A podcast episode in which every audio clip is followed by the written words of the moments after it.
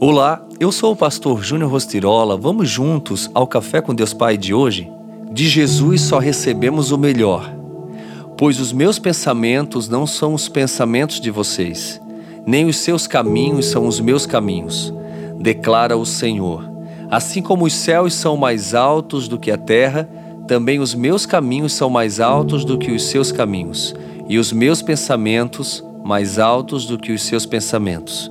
Isaías 55, 8 e 9.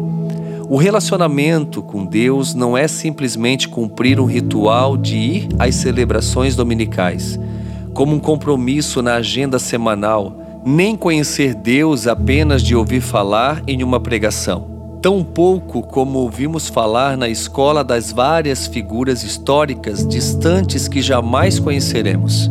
Nada disso representa uma vida relacional com o Pai Antes, o relacionamento verdadeiro com Deus implica em criar vínculos, intimidade espiritual, conhecer sua instrução, adotar os princípios éticos e morais da Bíblia, viver em satisfação e prosperidade, receber consolo nas horas difíceis e desenvolver os dons com os quais graciosamente o Senhor nos presenteou. Como é o seu relacionamento com o seu cônjuge? Com seus pais, amigos, filhos ou alguém que você admira e de quem gosta muito. Com essas pessoas, queremos interagir ativamente, muitas vezes em decisões fundamentais.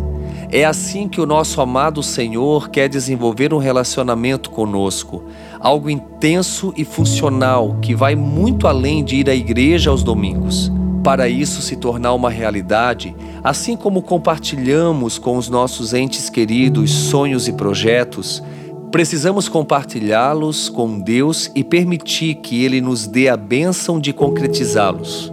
Tome hoje mesmo a iniciativa de se aproximar do Pai. Ele está à espera de que você dê um passo na direção dele.